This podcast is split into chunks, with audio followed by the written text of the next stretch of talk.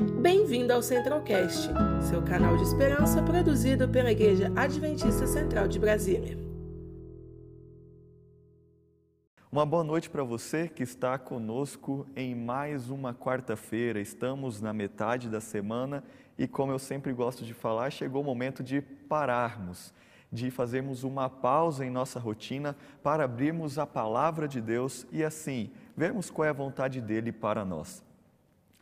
Então, seja bem-vindo, seja bem-vinda a mais um encontro. Então, agora é o momento de você chamar alguém que está aí na sua casa, no seu trabalho, onde você estiver, para juntos, juntos abrirmos a palavra de Deus. Por isso, eu quero pedir para você pegar a sua Bíblia, pegar também um papel, uma caneta, pois hoje a nossa jornada vai ser diferente. E eu já vou explicar como nós vamos estudar a palavra de Deus hoje. Então, por isso, agora chame as pessoas que estão ao seu redor, Pegue o papel, pegue a caneta, pois assim nós vamos aprender o que a Bíblia tem para nos ensinar sobre a oração. E hoje nós vamos para um aspecto mais prático da oração. Então se prepare, pois eu tenho certeza que você irá aprender muito do que a Bíblia ensina sobre a oração. E sempre que nós vamos estudar a palavra de Deus, sempre que vamos abrir a palavra de Deus, nós precisamos fazer uma oração.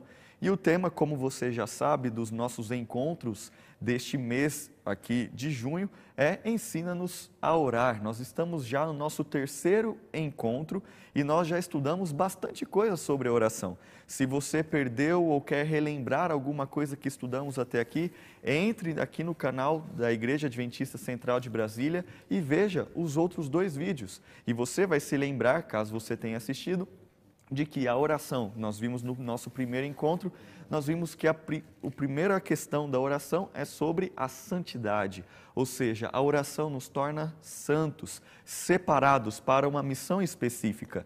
E também a oração, como vimos na semana passada, nos faz com que nos cheguemos mais próximos de Deus e também nós sejamos transformados e curados, tanto fisicamente como espiritualmente. Nós vimos que fisicamente acontece e pode não acontecer também, mas espiritualmente Deus nos dá a certeza da salvação em Cristo Jesus. E hoje, você quer saber o que nós vamos aprender sobre a oração? Então agora feche os seus olhos, pois eu quero falar com Deus para pedir a presença dele aqui conosco. Senhor nosso Deus, nosso Pai, nós estamos aqui mais uma vez para louvar o teu nome e estudarmos a tua palavra, abrirmos este livro sagrado para vermos a tua vontade para a nossa vida. Eu tenho a alegria e o privilégio de ser o mensageiro desta noite. Quem sou eu para falar sobre a oração? Eu preciso aprender tanto sobre a oração, eu preciso colocar tantas coisas em prática em minha vida para assim ter uma vida melhor de oração e eu estou aqui, pois o Senhor me escolheu. Por isso, eu peço que o Espírito Santo me esvazie, para que as minhas palavras não saiam da minha boca vazias, mas que sejam completadas pelo Espírito Santo, para que tudo o que eu falar seja para a tua honra e para a tua glória, e também seja com o objetivo de evidenciar Jesus e aprendermos na Bíblia qual é a tua vontade para nós. Por favor, Senhor, abra nossa mente, abra o nosso coração, em nome de Jesus. Amém. Eu tenho certeza que você já percebeu como que as pesquisas científicas normalmente são feitas e também como as mensagens bíblicas são feitas. E normalmente nós sempre respondemos perguntas. Então, as mensagens bíblicas e algumas pesquisas científicas e também no seu trabalho sempre têm o objetivo de responder uma pergunta. Então, nós sempre temos uma pesquisa ou uma questão de interrogação um, vamos dizer assim, até mesmo um interrogatório. Então, muitas vezes nós abrimos a palavra de Deus, lemos alguns textos e fazemos algumas perguntas e procuramos as respostas destas perguntas na Bíblia. Só que hoje eu não quero ir para este sentido de interrogação, de perguntas. Na verdade, eu quero ir para um aspecto mais prático, realmente prático na Bíblia. E para nós olharmos e aprendermos para um aspecto mais prático da oração, nós vamos para o sentido da observação. Isso mesmo, Hoje nós vamos fazer como se fosse uma viagem. Você já foi a um museu? Você já fez uma viagem e foi a um lugar histórico onde você começou a passear? Se foi um museu, você começou a andar no museu e aí, quem sabe, tinha um guia turístico e ele ia apontando alguns quadros ou algumas coisas ali, algumas relíquias ou peças históricas, e aí você ia observando e assim pegando o conteúdo e aprendendo. Ou quem sabe em uma cidade, o nosso país tem muitas cidade, tem muitas cidades históricas. Aqui em Brasília também é uma cidade histórica, pois ali você, aqui, né, nós temos muitos prédios públicos e é uma cidade muito bonita também, onde você pode é, passear a pé ou quem sabe de carro e olhar muitos prédios, muitas é, fazer muitas observações e aprender com essas observações, com essa observação realmente, observação visual. E quando eu falo, essa, quando eu falo dessa questão de observação, é o que nós vamos fazer hoje. Então, nós podemos pensar basicamente o seguinte: eu vou ser como se fosse um guia turístico e nós vamos passar vários textos e vamos aprender sobre o que aqueles textos ensinam sobre a oração. Por isso que eu pedi para você pegar um papel e uma caneta, pois você vai anotar estes textos e aí você pode voltar depois e fazer uma tarefinha de casa, onde você vai poder ler estes textos e ver o que estes, estes textos ensinam sobre oração. Pois eles não vão falar para você o que é uma oração ou como fazer uma oração, mas nós vamos observar como as pessoas no, nos tempos bíblicos faziam a oração e como nós podemos aplicar isso na nossa vida. Você está preparado? Você está preparada para essa jornada? Então eu tenho certeza que você vai aprender muita coisa. Mas antes eu gostaria só de citar, como nós sempre iniciamos, eu gostaria de citar o que está lá em Lucas, capítulo 11, verso 1. Não precisa abrir a Bíblia lá, pois você vai abrir em outro texto, mas eu vou citar, pois é o tema da nossa série aqui de quatro encontros, que é Ensina-nos a orar. Os discípulos estavam ali com Jesus e eles fizeram um pedido, uma pergunta e falaram assim: Senhor, por favor, nos ensine a orar, ensina-nos a orar. E hoje nós vamos aprender o que a Bíblia ensina sobre a oração através da observação. Está preparado? Está preparada? Então, abra a sua Bíblia em Mateus capítulo 6. Isso mesmo. Abra a sua Bíblia em Mateus, capítulo 6, e aí nós vamos iniciar a nossa jornada a partir de Mateus e vamos para vários livros e vários versos e vamos passando verso por verso. Talvez vai ser um, uma mensagem que você não está acostumado a ouvir, você não está acostumada a presenciar e assistir. Por isso, a sua participação é extremamente importante. Então, aqueça os seus dedos, pois você vai passar muitas páginas da Bíblia. Você já conseguiu encontrar Mateus capítulo 6? Então vamos ler os versos 5 e 6. E dizem assim: E quando orarem, não sejam como os hipócritas que gostam de orar em pé nas sinagogas e nos cantos das praças para serem vistos pelos outros. Em verdade lhes digo que eles já receberam a sua recompensa. Mas ao orar, entre no seu quarto e fechada a porta, ore ao seu pai, que está em secreto e o seu pai que vê em secreto lhe dará a recompensa. Todos os versos que eu irei ler estão na versão Nova Almeida atualizada. Então, algumas palavras estarão diferentes da sua versão, mas eu tenho certeza que você vai conseguir acompanhar. Então, quando nós analisamos este texto, nós, por observação, nós vimos que essa oração deve ser feita sozinho, também não é para você ser visto pelas pessoas, essa é uma forma de oração, talvez ali com uma porta fechada, em um quarto com a porta fechada em secreto. E o que isso nos mostra? Que você precisa ter um lugar de oração. E esta é uma forma poderosa de oração, pois Deus vê em secreto. Então aqui já é um primeiro conselho: tenha um lugar de oração. Eu não sei se você já assistiu o filme, o filme Quarto de Guerra. É um filme muito interessante, eu aconselho você a assistir. Eu acredito que deve ter nas, platas, nas, nas plataformas de streaming. Então você pode acessar ali procurar na sua plataforma, se você tiver alguma assinatura, Quarto de Guerra. E ali você vai perceber que é um filme que nos ensina muita coisa. Então, se você já assistiu esse filme, que é muito conhecido, você vai se lembrar que aquela mulher teve um quarto de guerra, de oração. Eu recomendo que você tenha também. Vamos avançar. Você está no capítulo 6, os versos 5 e 6. Vamos continuar a leitura. Agora os versos 7 e 8. E esses, estes versos dizem assim: E orando, não usem vãs repetições como os gentios, porque eles pensam que por muito falar serão ouvidos. Não sejam, portanto, como eles porque o Pai de vocês sabe o que vocês precisam, antes mesmo de lhe pedirem. Ou seja, a oração pode ser com poucas palavras, sem essas frases vazias, você não precisa ficar repetindo as coisas. Pode ser uma oração curta, mas uma oração realmente com palavras sinceras e intencionais. E também nós devemos entender que Deus sempre sabe tudo o que é melhor para nós, mesmo antes de sabermos, ou quem sabe não sabermos o que é melhor mas Ele sabe tudo o que é melhor para nós. Você já está com os dedos aquecidos, então vamos continuar a leitura aí. Quem sabe você vai ter que virar a página. Mateus capítulo 6, os versos 14 e 15. Lembre-se, nós estamos observando. Porque se perdoarem aos outros as ofensas deles, também o Pai de vocês que está nos céus perdoará a vocês. Se, porém, não perdoarem aos outros as ofensas deles, também o Pai de vocês não perdoará as ofensas de vocês. Ou seja, nós precisamos perceber que a oração também está inserida e vem junto com o perdão. Então, nós precisamos perdoar as pessoas, nós precisamos confiar em Deus e confiar também nas pessoas. Nós precisamos fazer uma oração de confiança e também acreditar que Deus irá fazer a vontade dele, mas nós precisamos perdoar as pessoas. E em toda a Bíblia, basicamente, no Antigo e no Novo Testamento, nós vemos um tema, que é Deus tentando fazer com que as pessoas possam perdoar umas às outras e também Deus está sempre nos chamando e disposto a nos perdoar, para que nós também andemos no caminho correto para que nós nos reconciliemos com Ele. E perdoar é a primeira coisa na lista para se reconciliar com Deus.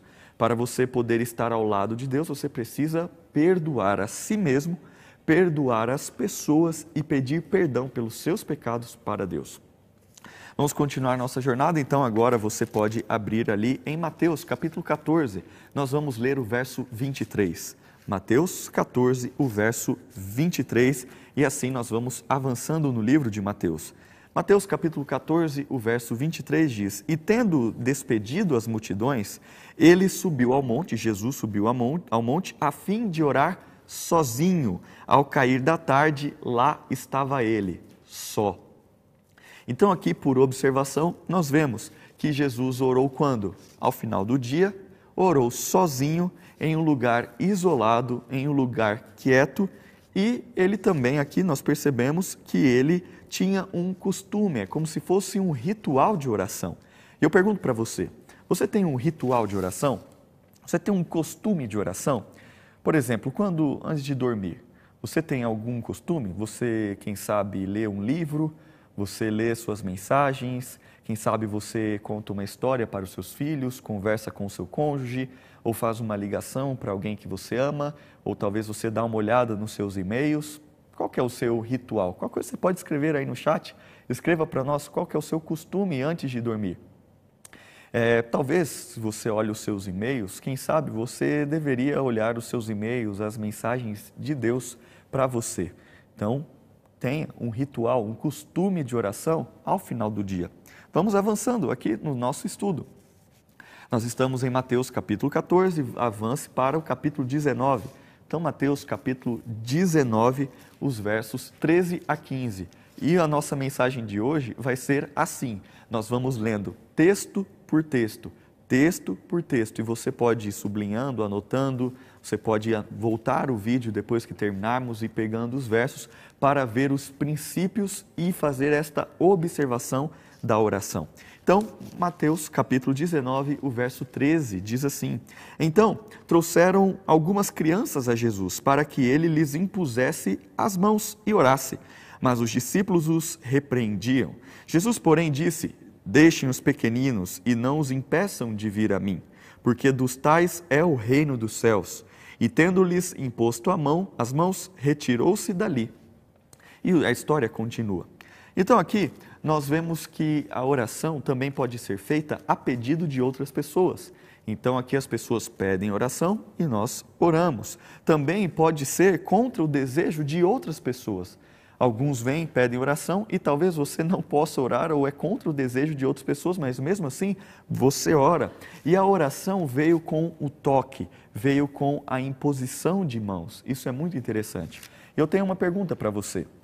Hoje o nosso país, né, a sociedade em geral, está muito polarizada com questões políticas, sociais e econômicas e assim por diante.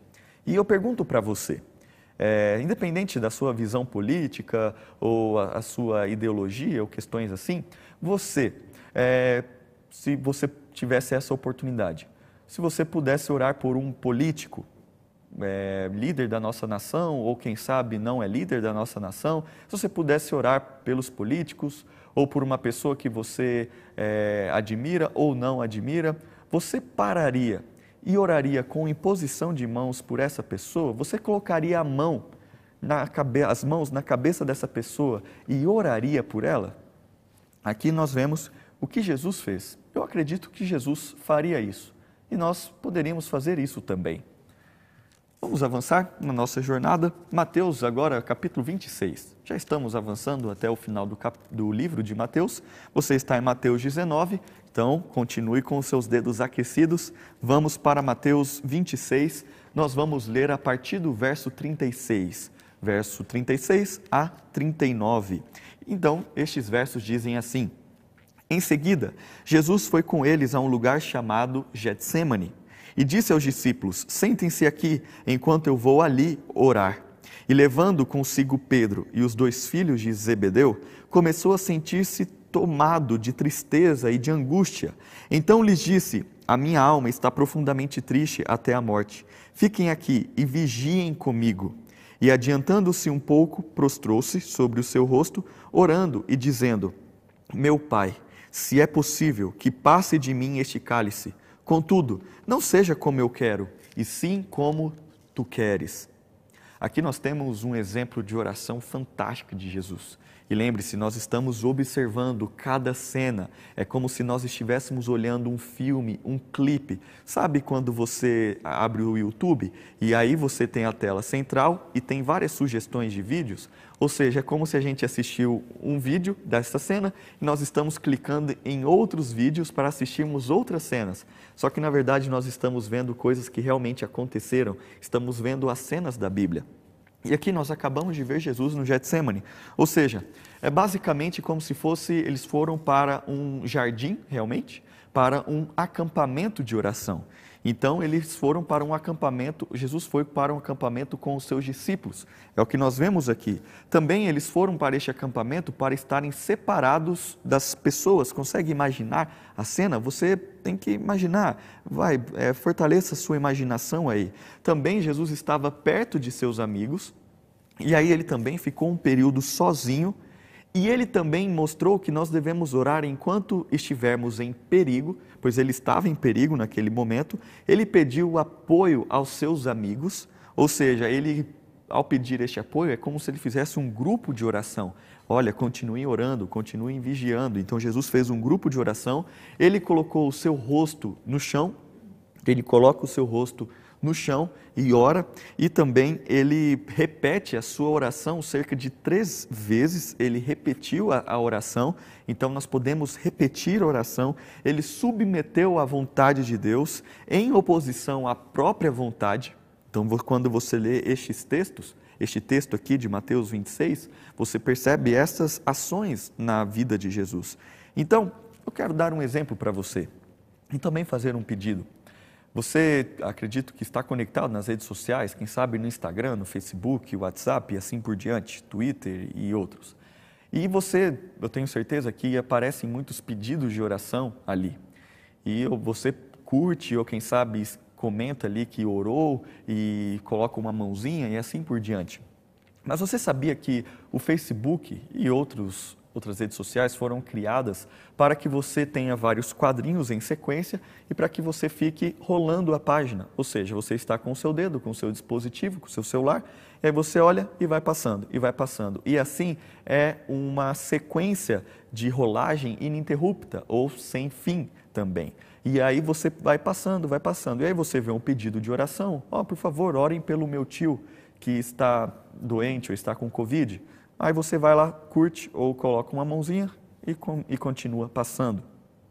Eu quero fazer um pedido para você. Que realmente, quando você encontrar algo desse sentido, um pedido de oração realmente nas redes sociais, para que você crie uma política pessoal, para que você crie uma política de uso, quem sabe um termo de adesão pessoal, onde quando você encontrar, por favor, orem pelo meu tio, você para, ora e manda um direct, uma mensagem direcionada para essa pessoa. Olha, eu acabei de orar pelo seu tio. Faça isso, se junte comigo a este hábito saudável, pois senão nós vamos acabar passando, rolando, rolando e acaba ficando normal.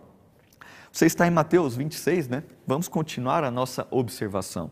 E você precisa ficar atento, porque quem sabe você já perdeu aí um pouco o foco, volte, isso mesmo, volte, pegue a Bíblia. Vamos agora para o Evangelho de Marcos. Já vimos vários exemplos ali no Evangelho de Mateus. Agora vamos para o Evangelho de Marcos. E este estudo que nós estamos fazendo, estas, esta observação, é, de, é basicamente de todas as vezes que a Bíblia cita a oração e nós estamos pegando os pontos principais de cada cena que é apresentada aqui na Bíblia e também não estou repetindo os eventos. Então não está tendo duplicidade de eventos, pois às vezes Mateus e Marcos e Lucas podem citar um evento, nós não vamos repetir os eventos. Então cada evento que eu estou falando sobre oração é um evento diferente, para você perceber que realmente a Bíblia fala sobre oração. Então, você já abriu em Marcos capítulo 1, verso 35? Então, diz assim: Tendo-se levantado de madrugada, quando ainda estava escuro, Jesus saiu e foi para um lugar deserto e ali orava. Eu pergunto para você: qual horário pela manhã ainda está escuro? Você pode escrever no chat aí. É umas 5 da manhã, pode ser? Então aqui nós vimos que Jesus então levantou e foi orar por volta das 5 horas da manhã. Ele foi novamente para um lugar isolado, distante das pessoas. E por que, que ele fazia isso? Porque o trabalho de Jesus era muito intenso. Ele ficava o dia inteiro em contato com as pessoas, ele tinha muito contato com doentes, com pessoas enfermas, com pessoas que estavam precisando de uma ajuda financeira, pessoas que queriam estar na presença dele, então era um trabalho muito intenso. Então ele precisava de um momento a sós, um momento quieto com Deus.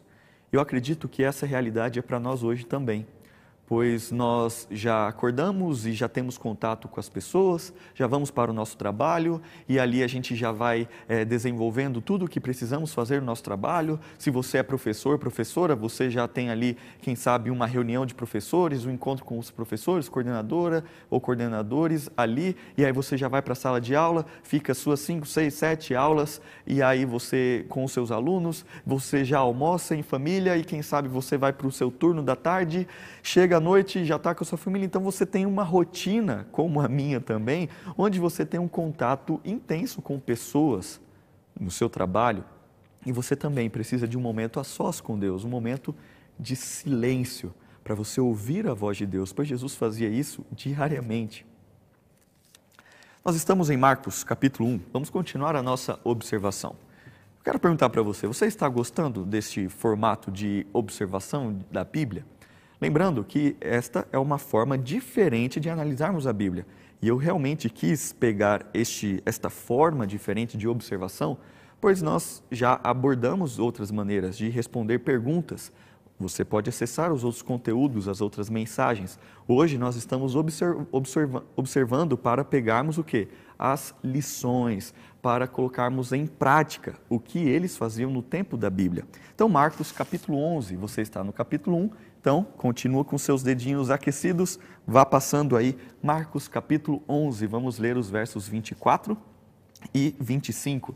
Diz assim: Por isso digo a vocês que tudo o que pedirem em oração, creiam que já o receberam, e assim será com vocês. E quando estiverem orando, se tiverem alguma coisa contra alguém, perdoem, para que o Pai de vocês que está nos céus perdoe as ofensas de vocês. Quando observamos esta cena, o que nós aprendemos sobre a oração? A oração deve ser feita em confiança. A oração deve ser feita em confidência e também deve ser perdoando as pessoas plenamente. Precisa haver perdão dos erros das pessoas. Vamos para Lucas agora, já então passa para o próximo livro, vamos para Lucas, capítulo 3. Lucas capítulo 3, nós vamos ler o verso 21. Você estava em Marcos, você pode aí passar algumas páginas à frente, você vai para Lucas capítulo 3. Lembrando, são cenas diferentes. Verso 21 diz assim: Ao ser todo o povo batizado, Jesus também foi batizado. Então aqui é sobre o batismo de Jesus, o início do ministério dele. E aconteceu que enquanto ele orava, o céu se abriu. E a história continua. Você sabe o que a história conta ali. O que nós podemos aprender dessa história? Nós aprendemos que a oração pode ser feita em público, pois aqui a oração foi feita em público. E existe uma questão muito interessante, né? Sempre que nós é, pedimos para alguém orar em público, a pessoa fala: Não, sabe, é, pede para uma outra pessoa, é, pede para alguém, é, orar em público eu não consigo. Nós vemos aqui que a oração foi feita em público também é, foi feita em frente de várias pessoas. É, em público, foi, realmente foi feita em frente de várias pessoas e também pode fazer oração em uma cerimônia de fé, uma cerimônia de batismo. É possível fazer uma oração em uma cerimônia dessa. Então vamos para Lucas, capítulo 5. Lucas, capítulo 5, vamos avançando agora pelo Evangelho de Lucas. Lucas capítulo 5, os versos 15 e 16. E lembre-se, sempre que lermos os versos, imagine, tente visualizar a cena, ok? Então, Lucas capítulo 5, os versos 15 e 16. Porém, o que se dizia a respeito de Jesus se espalhava cada vez mais, e grandes multidões afluíam para o ouvir e para serem curadas de, para serem curadas de suas enfermidades. Jesus, porém, se retirava para lugar, lugares solitários. Para quê? E está escrito aí? Para orar. Isso mesmo. Então, Jesus, aqui nós percebemos que a oração pode ser feita longe das pessoas, novamente, em um lugar isolado, em silêncio. Eu quero falar contigo. Se você tem o desejo de ter um momento de silêncio e de calma na sua vida, eu tenho certeza que você precisa colocar isso como prioridade. E eu pergunto para você: você tem essa vontade de ter um momento de calma, de silêncio? Na nossa rotina, no nosso estilo de vida, os momentos em silêncio acabam sendo momentos curtos. Com tantas ferramentas estimulantes que temos quando chegamos em casa, no momento de descansarmos, existem muitas ferramentas estimulantes, muitas vezes nós não paramos. Eu pergunto para você: por quanto tempo você consegue manter silêncio total? Por quanto tempo você consegue manter quieto, sem falar nada, sem nenhum barulho? Por quanto tempo no dia você consegue? Um minuto? Dois? Cinco? Uma pergunta para reflexão. Vamos continuar a nossa jornada, Lucas capítulo 6 agora. Lucas capítulo 6, os versos 12 e 13. Lucas 6, versos 12 e 13. Naqueles dias, Jesus se retirou para o monte, a fim de que, novamente, orar, e passou a noite orando a Deus. E quando amanheceu, chamou a si os seus discípulos e escolheu doze entre eles, aos quais deu também o nome de apóstolos. Então, aqui, Jesus precisava tomar algumas decisões importantes para o seu ministério. Ele precisava escolher apóstolos, ele precisava escolher os líderes da, que seriam os líderes da nação, os líderes religiosos, para o seu discipulado que ele queria colocar aqui. Então, nós percebemos que Jesus precisava tomar uma decisão muito importante. E aí, o que, ele fez? Ele orou sozinho, foi para um lugar quieto, um lugar isolado, foi para um monte, ele orou à noite, como fala aqui no texto, ele também orou toda a noite e ele orou a Deus. Você já experimentou um retiro individual de oração? Você já experimentou? Você pode ser um final de semana, ou pode ser algumas horas, quem sabe uma hora na semana, ou quem sabe um dia todo, onde você tirou um retiro individual de oração. Seria muito interessante, seria realmente apropriado, seria saudável para você de vez em quando ter uma experiência como essa, uma experiência individual de oração. E sabe de uma coisa? Todo e qualquer relacionamento é tão bom quanto uma boa comunicação. É, o meu casamento vai ser bom o suficiente, tão bom quanto eu tiver uma boa comunicação com a minha esposa. É a mesma coisa em relação aos filhos, é a mesma coisa em relação aos amigos, é a mesma coisa em relação a Deus. O seu relacionamento com Deus vai ser tão bom quanto uma boa comunicação com Ele. Vamos continuar nossa jornada. Lucas capítulo 9. Você está em Lucas capítulo 6, Lucas capítulo 9. É um jeito diferente de estudarmos a Bíblia. Eu quero que você tenha essa experiência. Lucas capítulo 9, o verso 18. E aconteceu que, enquanto Jesus estava orando em particular, achavam-se presentes os discípulos, a quem perguntou: Quem a multidão ou as multidões dizem que eu sou? E eu pergunto para você, neste texto, Jesus estava sozinho ou estava acompanhado? Aqui fala que ele estava em particular e achavam-se presentes os seus discípulos. Jesus estava orando sozinho e Jesus estava com os seus discípulos. Como assim? Eu pergunto para você. Você pode se sentir sozinho na multidão? É possível uma pessoa se sentir sozinha na multidão? Por isso, você pode orar sozinho quando você está com outras pessoas. Isso é possível? Claro que é. Quando você está com outras pessoas, é possível orar para Deus e ter um momento a sós com Ele. Vamos para Lucas, capítulo 9 também, o verso 28. Então, verso 28, você já está em Lucas 9, diz assim: Cerca de oito dias depois de proferidas estas palavras, Jesus levou consigo Pedro, João e Tiago e subiu ao monte com qual propósito? Propósito de orar. Lembre-se, eu não estou repetindo cenas. Eu tirei, neste estudo, eu tirei a duplicidade de eventos. Então, aqui são eventos distintos. E Jesus chama três amigos: Pedro, João e Tiago. Ou seja, esta cena aqui é a cena da transfiguração a cena muito conhecida antes da morte de Jesus. E aqui Jesus vai para quê? Para um retiro de oração. E é um retiro em grupo, ou seja, ele vai com seus amigos com o propósito de orar. Ele vai para um lugar, um local isolado e um lugar quieto, um local calmo, silencioso.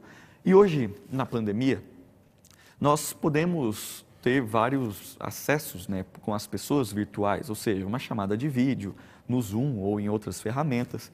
E eu pergunto para você: será que é possível nós termos retiros espirituais de oração com amigos de forma virtual?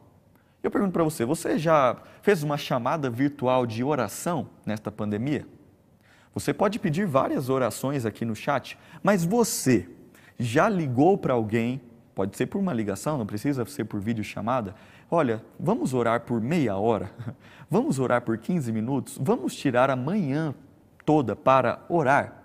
Você já fez um, quem sabe, um link no Zoom ou no Google Meets ou outros aplicativos e você mandou o link para orar? Realmente é um, um momento muito importante para que você ore com seus amigos. Jesus fez isso. Eu quero mencionar aqui um, não vou dizer projeto, um estilo de vida de oração que é extremamente importante, que é a Sala 57 é, um pastor amigo nosso, que é aqui do Distrito Federal, ele lidera essa sala 57, que é um momento de oração, das 5 horas da manhã às 7 da manhã. Se você quer ter uma experiência e começar uma experiência mais profunda com Deus, entre na sala 57, você digita no YouTube das 5 às 7 da manhã. E sabe de uma coisa? Basicamente, mais de 4 mil, 5 mil pessoas a cada manhã oram juntas isso é um movimento de oração. E você pode ter um retiro pessoal ou com seus amigos de oração. Por isso, vamos agora para Lucas capítulo 18. Abra sua Bíblia. Você estava em Lucas 9, avance um pouquinho. Lucas 18, o verso 1. Lucas 18, verso 1 diz assim: Jesus lhes contou uma parábola para mostrar que deviam o quê? Orar sempre e nunca desanimar. Ou seja, o que, que este texto está dizendo? Que nós devemos orar consistentemente, orar constantemente, orar persistentemente e orar sem desânimo, sem desanimar. É o que o texto está nos dizendo. E eu pergunto: você tem uma agenda de oração? Você tem um horário específico para orar? Mas como assim? Nós devemos orar a hora que nós quisermos. Por que, que eu tenho que marcar um horário para oração? Não, não é errado. Marque um horário de oração, marque um horário para levantar, ou quem sabe fazer uma pausa no seu trabalho, na sua rotina diária. Coloque horários de oração, tenha uma agenda de oração. Coloque ali nomes de pessoas que pediram oração aqui no chat. Isso mesmo, coloque o nome dessas pessoas. Não apenas peça pedidos, mas ore por estes pedidos. Tenha uma agenda. Você está anotando num papel? Anote agora, veja aí, por exemplo, se a Maria ou quem sabe o Luiz está pedindo por sua família. Eu, por exemplo, tenho um pedido, eu quero que você ore por esse pedido. Eu tenho uma amiga, na verdade é a, é a melhor amiga da minha mãe. Elas são como irmãs. Ela está agora entubada com Covid. Então nós estamos orando intensamente desde domingo. Meu coração está apertado, está aflito. Eu já perdi algumas pessoas pelo Covid e eu quero agora interceder realmente, pedir para que você ore pela Andréia. Andréia e o seu esposo Edivaldo. Peço que você ore, anote, anote aí, pegue o seu celular, escreva o nome Andréia Chaves e Edivaldo. Então, é, ore por estes, essas duas pessoas e por toda a sua família, Ore por eles, coloque aí e fala: o pastor Leonardo pediu para orar. Já notou aí? Eu tenho certeza que a sua oração será atendida. Eu tenho certeza que você vai desenvolver uma agenda de oração para que a sua vida também seja transformada. Vamos agora para Lucas capítulo 18, a partir do verso 9. Então, a partir do verso 9 diz assim: ah, vamos até o verso 14. Jesus também contou esta parábola. Jesus conta uma outra parábola. Para alguns que confiavam em si mesmos, por se considerarem justos e desprezavam os outros. Dois homens foram ao templo para orar. Um era fariseu e o outro era publicano.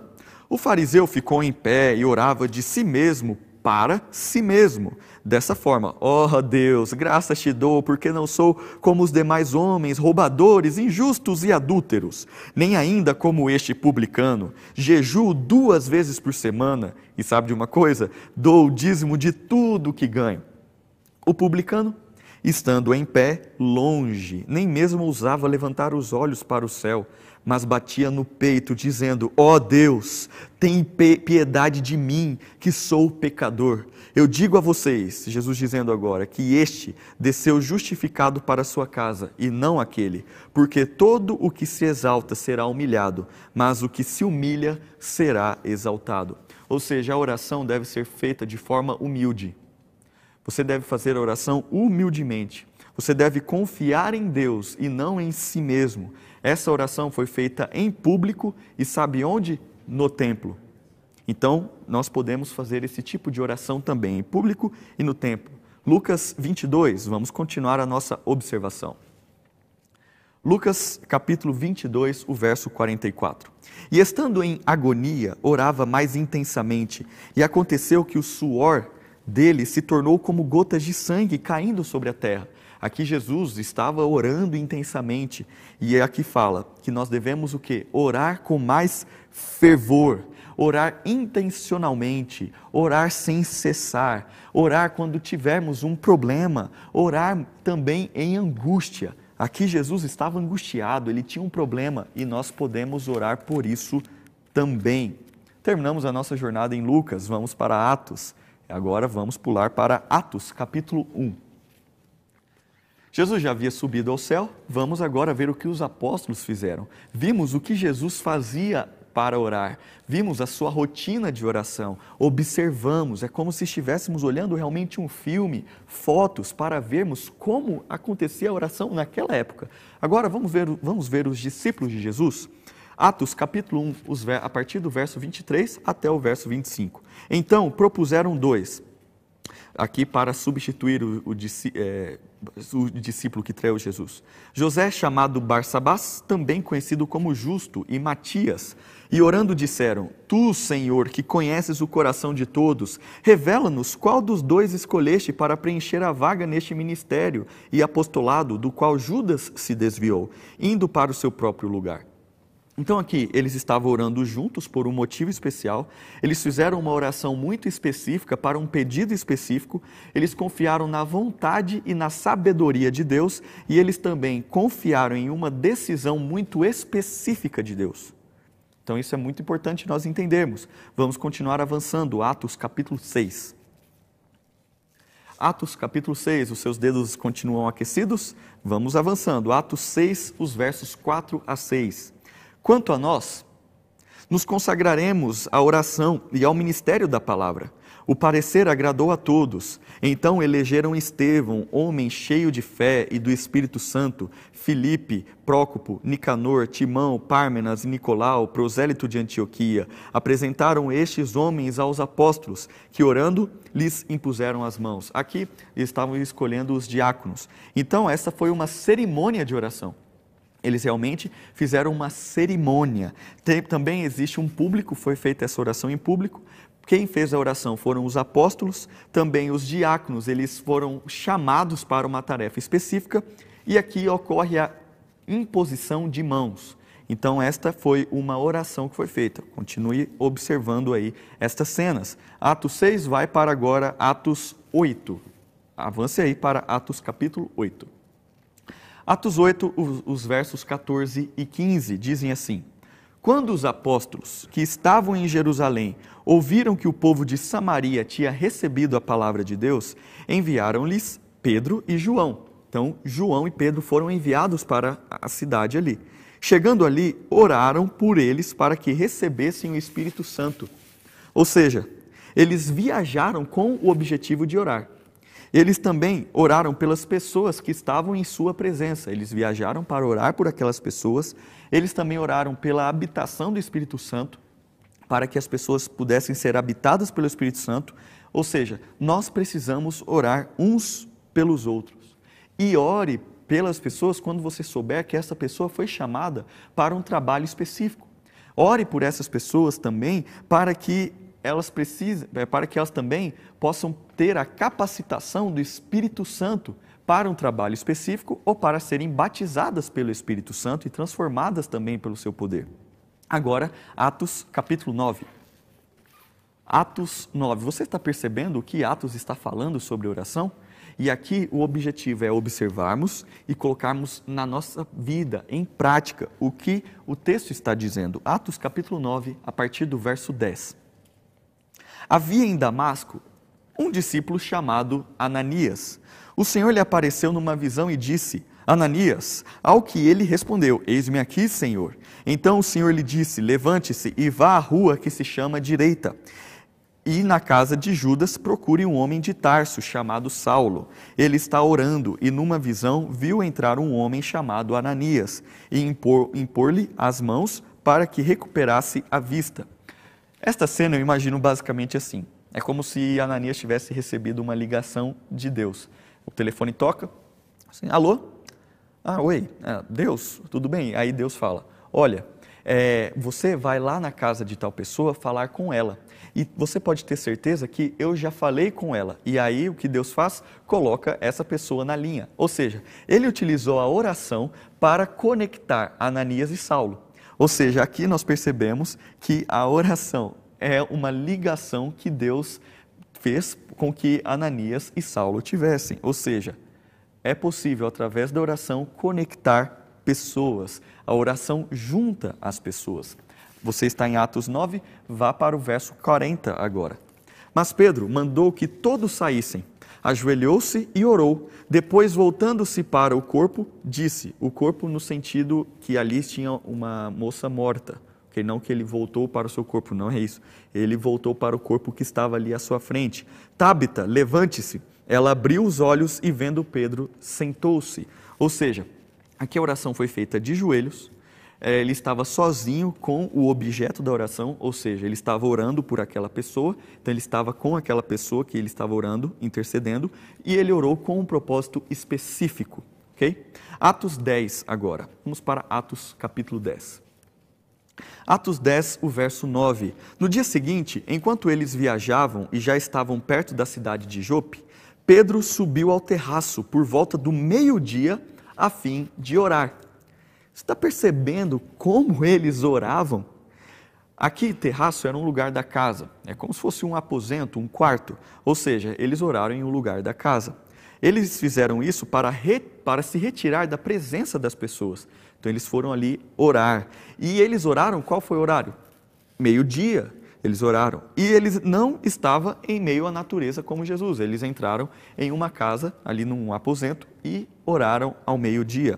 Agora, vá para o verso 30. Cornélio respondeu: Faz hoje quatro dias que, mais ou menos por esta hora, às três da tarde, eu estava orando em minha casa. De repente se apresentou diante de mim um homem vestido com roupas resplandecentes que disse: Cornélio, a sua oração foi ouvida e as suas esmolas foram lembradas na presença de Deus. Ou seja, qual o horário que ele orou? Às três da tarde, no meio do, da tarde também. Ele orou em uma casa e a sua oração foi ouvida. Estamos observando cada cena. Vá para Atos capítulo 12. Atos capítulo 12, o verso 12. Conseguiu encontrar aí? Ao se dar conta, disse: Pedro, resolveu ir a casa. Ao se dar conta disso, Pedro resolveu ir à casa de Maria, mãe de João, também chamado Marcos, onde muitas pessoas estavam o quê? Congregadas e oravam. Você consegue visualizar a cena? Era uma reunião de oração e era à noite e era em uma casa. Atos 13, o verso 2. Enquanto eles estavam adorando o Senhor e jejuando, o Espírito Santo disse: Separem-me agora, Barnabé e Saulo, para a obra a que os tenho chamado. Ou seja, eles oravam enquanto adoravam ao Senhor eles estavam jejuando, e aqui nós vemos que foi com imposição de mãos, e eles também oraram para abençoar alguém que iria viajar para realizar uma missão, pois Barnabé e Saulo precisavam viajar e eles estavam orando. Isso é, é maravilhoso. Você está em, em Atos, vá para agora o capítulo 14. Atos 14, o verso 23, e a nossa viagem já está chegando ao final. Como é bom nós olharmos na prática o que é a oração. Este, esta mensagem tem um objetivo prático, para observarmos e aprendermos. Então, continue focado, não perca o foco não. Continue vendo os textos, olhe, anote. Verso 14, é, perdão, Atos capítulo 14, o verso 23. E promovendo-lhes em cada igreja a eleição de presbíteros, depois de orar com jejuns, os encomendaram ao Senhor em quem haviam crido. Ou seja, aqui eles estavam se despedindo, ou seja, eles fizeram uma oração de despedida, eles fizeram oração com jejum e com muita confiança. Atos 16, vamos continuar a nossa observação. Atos 16, o verso 25. Por volta de que horário? O que está escrito na sua Bíblia? Isso mesmo, por volta da meia-noite, Paulo e Silas oravam e cantavam louvores a Deus, e os demais companheiros da prisão escutavam. Ou seja, aqui é um outro momento de oração. Era meia-noite, eles estavam cantando e eles estavam na cadeia e eles oraram na frente de estranhos. Olha o que eles fizeram aqui. Você está no capítulo 16, vá comigo para o capítulo 20. Atos 20. Você agora está percebendo o que os apóstolos fizeram. Atos capítulo 20, vamos ler os versos 36 a 38 e continue aí com os seus dedos aquecidos. Tendo dito isso, verso 36 do capítulo 20, ajoelhando-se, Paulo orou com todos eles. Então houve grande pranto entre todos e, abraçando Paulo, o beijavam, entristecidos, especialmente pela palavra que ele tinha dito, que não mais veriam o seu rosto. E eles o acompanharam até o navio. Ou seja, aqui a oração foi feita em grupo, com choro, foi feito com aflição, eles estavam se abraçando, eles estavam se despedindo com beijos e com muito afeto. Ou seja, aqui nós percebemos que realmente eles estavam juntos, era uma verdadeira família. Atos 21 agora. Atos capítulo 21, vamos ler os versos 5 e 6. Passados aqueles dias, saímos para continuar a viagem. Todos os discípulos, cada um com a sua mulher e os seus filhos, nos acompanharam até fora da cidade. E ajoelhados na praia, oramos. Despedindo-nos uns dos outros, embarcamos e eles voltaram para casa. Ou seja, aqui a oração foi feita em grupos e em família. A oração aqui também foi de despedida, exemplos da Bíblia. Também eles estavam ao ar livre, de joelhos, onde? No meio da praia. Eles estavam na praia. Este exemplo de Atos 21. Então vamos para Atos 22. Atos capítulo 22, o verso 17. Quando voltei para Jerusalém, enquanto orava em pé no templo, sobreveio-me um êxtase. Então aqui ele estava no templo e ele estava orando em pé no templo. Agora avança comigo para Atos 28. 22, vá para Atos capítulo 28. Atos capítulo 28, o verso 8 diz assim: Aconteceu que o pai de Públio estava enfermo de disenteria, ardendo em febre. Paulo foi visitá-lo e, orando, impôs-lhe as mãos e o curou. Então, aqui novamente tem uma oração com o objeto da oração, ou seja, aqui ele estava intercedendo por alguém, então ele estava na presença dessa pessoa. Também ele orou com imposição de mãos e vimos também que tinha mais algumas pessoas presentes. Ele orou por uma doença. Terminamos o livro de Atos, então vamos ver somente mais alguns exemplos dos apóstolos por todo o Novo Testamento. Então vá para Romanos. Você está no livro de Atos? Pula para o próximo livro, que é Romanos, capítulo 8. Então avance algumas páginas, Romanos capítulo 8, vamos ler o verso 26. Romanos 8, o verso 26. Da mesma maneira, também o Espírito nos ajuda em nossa fraqueza, porque não sabemos orar como convém, mas o próprio Espírito intercede por nós com gemidos inexprimíveis. Este verso é fantástico. Nós temos o privilégio de servir a um Deus que convida nos convida a orarmos de forma imperfeita. Deus, que é perfeito, nos convida a orar de forma imperfeita. Isso é fantástico. Nós podemos fazer isso porque temos a, o quê? Temos a ajuda de um intérprete, de um tradutor. O Espírito Santo corrige, o Espírito Santo traduz corretamente a sua oração. Ou seja, as suas orações estão certas mesmo quando estão erradas. Conseguiu compreender? As suas orações estão certas, mesmo quando estão erradas, pois nós temos um intérprete, nós temos um tradutor, que é o próprio Espírito Santo. Existe na cultura dos livros, né, o que as pessoas chamam de escritores fantasmas.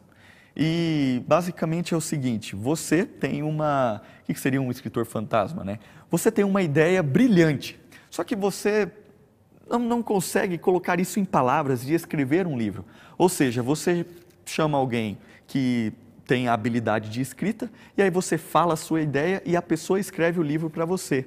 Ou seja, são escritores fantasmas. Então a pessoa teve uma ideia, mas na verdade quem escreveu? Foi esse escritor fantasma, porque você pode ser, quem sabe, um péssimo escritor, mas a sua ideia foi brilhante.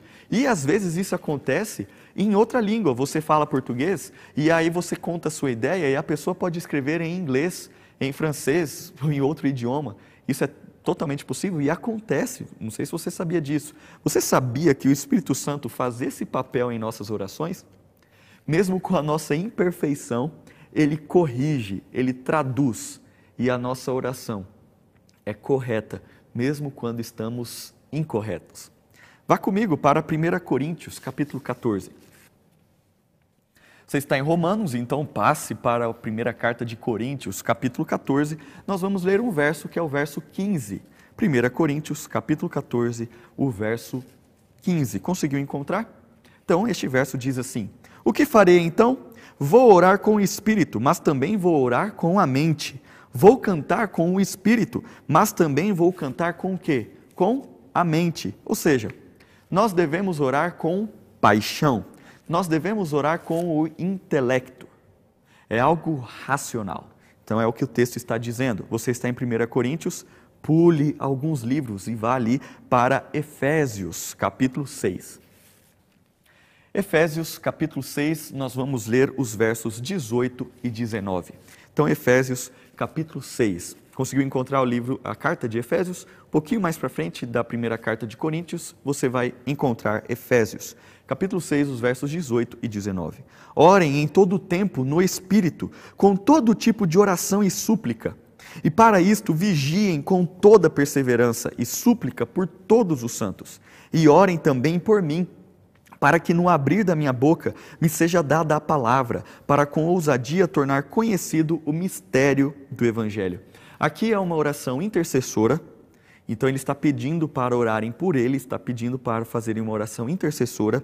Também a oração, ela é atenta às necessidades de outras pessoas, é o exemplo que temos aqui. E também quando olhamos essa cena, nós vemos pedidos específicos pelas outras pessoas. Então é a oração intercessora, atento às necessidades das pessoas e também pedidos específicos pelas outras pessoas.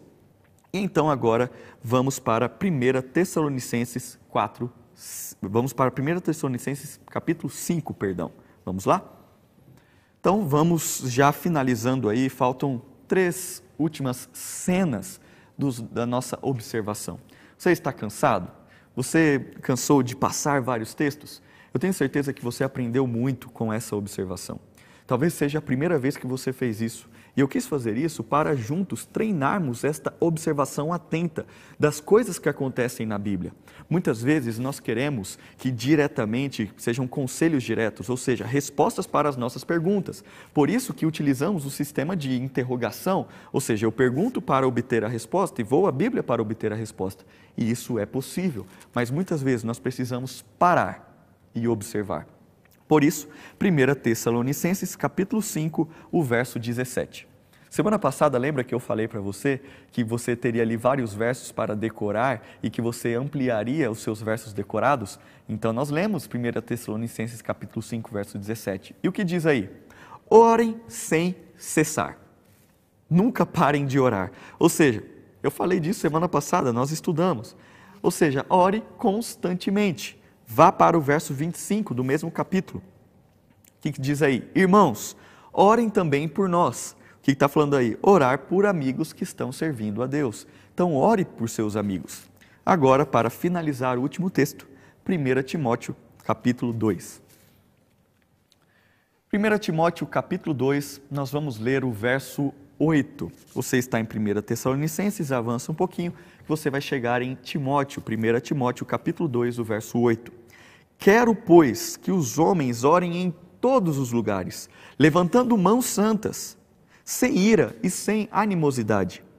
Ou seja, quando, onde que devemos orar? Em todos os lugares. E devemos orar também com mãos levantadas. É o que o texto está dizendo aqui. E aqui está o meu pedido, aqui está o meu apelo, aqui está o meu conselho como pastor desta igreja. Se alguma vez, aqui na igreja, você olhar alguém e essa pessoa está orando com as mãos levantadas e está adorando a Deus está com as mãos levantadas, não olhe essa pessoa de cima para baixo, de baixo para cima, não julgue essa pessoa. Ao invés de olhar para ela, olhe para cima junto com ela, olhe para Deus Aqui era a cultura deles, eles levantavam as mãos. E talvez aqui não seja a nossa cultura, mas está tudo bem você levantar as mãos. E aqui na nossa família da Igreja Adventista Central de Brasília, se você cantar, se você orar com as mãos levantadas, está tudo bem. Nós vemos aqui que eles faziam isso em 1 Timóteo 2, 8. Então está tudo certo. O que nós aprendemos com essa observação? Foi uma observação cansativa? Vimos várias cenas? Realmente foi diferente, vou, vou confessar. Foi diferente até para mim também, mas foi muito construtivo. E agora eu quero fazer algumas perguntas para revisarmos tudo o que vimos. Com tudo o que vimos, com todas as cenas, com todas as fotos, com todas as imagens que vimos aqui, a primeira pergunta: qual é a posição do corpo quando nós oramos? E aí? A perguntinha para você. Nós lemos muitos textos, qual é a posição do corpo quando oramos? Nós vimos que você pode orar com o rosto encostado no chão, Jesus orou assim, ajoelhado, levantando as mãos, abraçando, beijando, em pé. Você percebeu isso? Então, essas são as posições que você pode orar. E quando nós oramos? Quando que nós podemos orar? Qual que é a maneira ideal, o momento ideal para orarmos? Como nós vimos, eu vou aqui dar a listinha. No final do dia, em associação ao batismo, pode ser também às 5 horas da manhã, à noite, toda a noite, constantemente, no meio da tarde, enquanto estiver com problema, para perdoar alguém em todos os momentos. É o que nós lemos aqui nessa observação. Você está conseguindo pegar a essência da oração? Você está conseguindo pegar o aspecto prático da oração? Vamos então, onde nós podemos orar? Se já respondemos qual é a posição do corpo na oração, quando nós oramos, onde nós oramos? Como nós lemos nestes textos, nós podemos orar em um lugar público, em um local isolado, em um lugar silencioso, no deserto, em um quarto com a porta fechada, em secreto, em um lugar que ninguém te veja, em público, no templo, no pomar, no jardim, em um acampamento, em casa, na praia, ao ar livre, na cadeia, no pátio do templo, em todos os lugares. É o que nós lemos aqui. Por isso que nós fizemos a observação. Nós só observarmos poderia causar algo em nossa vida. Mas quando nós pegamos isso tudo e respondemos essas perguntas, nós estamos vendo qual é a posição do corpo, e também quando nós oramos e onde nós podemos orar. Outra pergunta: com quem nós oramos? Com quem? Sozinho, em público, como nós lemos, longe das pessoas, longe dos outros, com os discípulos, em um grupo de oração, perto dos amigos, longe de algumas pessoas, reunião de oração, sozinho com a pessoa ou objeto da oração, objeto que eu digo é a pessoa intercedendo, na frente de estranhos, grupos de oração com famílias, na frente de um auditório, para as pessoas que estão conosco, uma reunião de oração, na despedida de alguém ou ao viajar. Esse é com quem nós oramos. Também como nós oramos. Nós oramos a Deus consistentemente, persistentemente, sem desânimo, humildemente, confiando em Deus e não em nós mesmos. E também com poucas palavras pode ser também. E, e continua, em confidência, com confiança, ciente que de, de, que Deus sabe todas as coisas, ciente de que Deus deseja o melhor para nós, em angústia, perdoando todas as pessoas, enquanto estiver em perigo, repetindo os pedidos, submetendo a vontade de Deus em oposição à nossa vontade, com fervor, sem cessar, confiando na sabedoria e vontade de Deus, enquanto servindo ao Senhor, jejuando com imposição de mãos, com música, contra expectativas culturais, ao pedido de outras pessoas, com choro, de forma imperfeita, com a tradução e correção do Espírito Santo, com paixão, com o intelecto, atento às necessidades das pessoas em união, em uma cerimônia, com afeto, pedindo aos amigos por assistência. Isso é como nós devemos orar e isso tudo é a oração.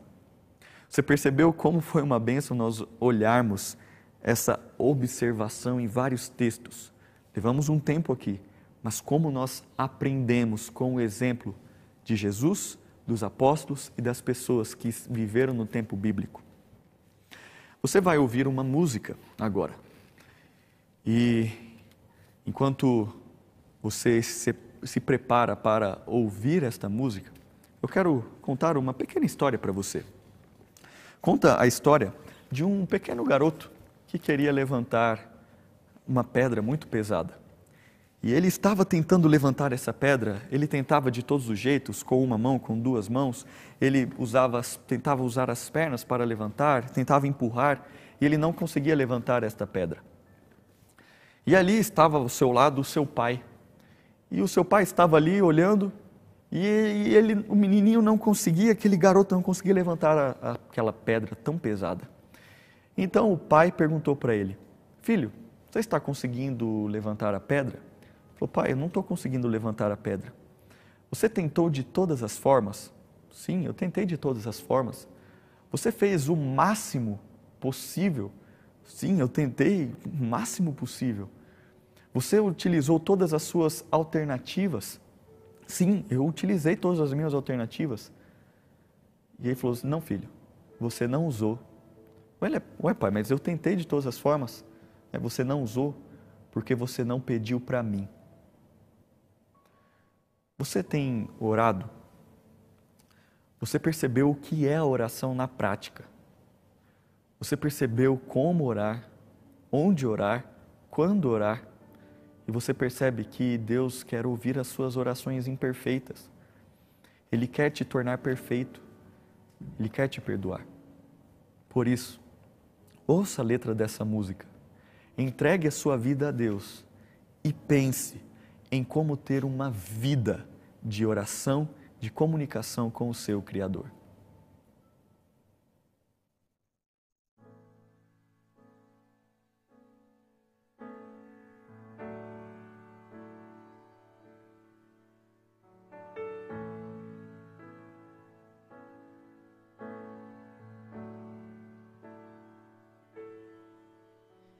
Orando eu recebo mais poder.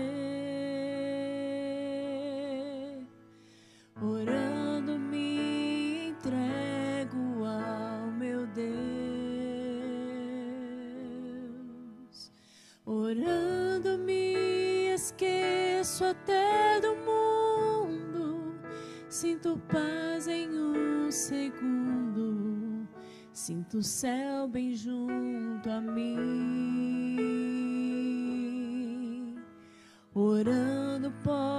posso até tocar o céu.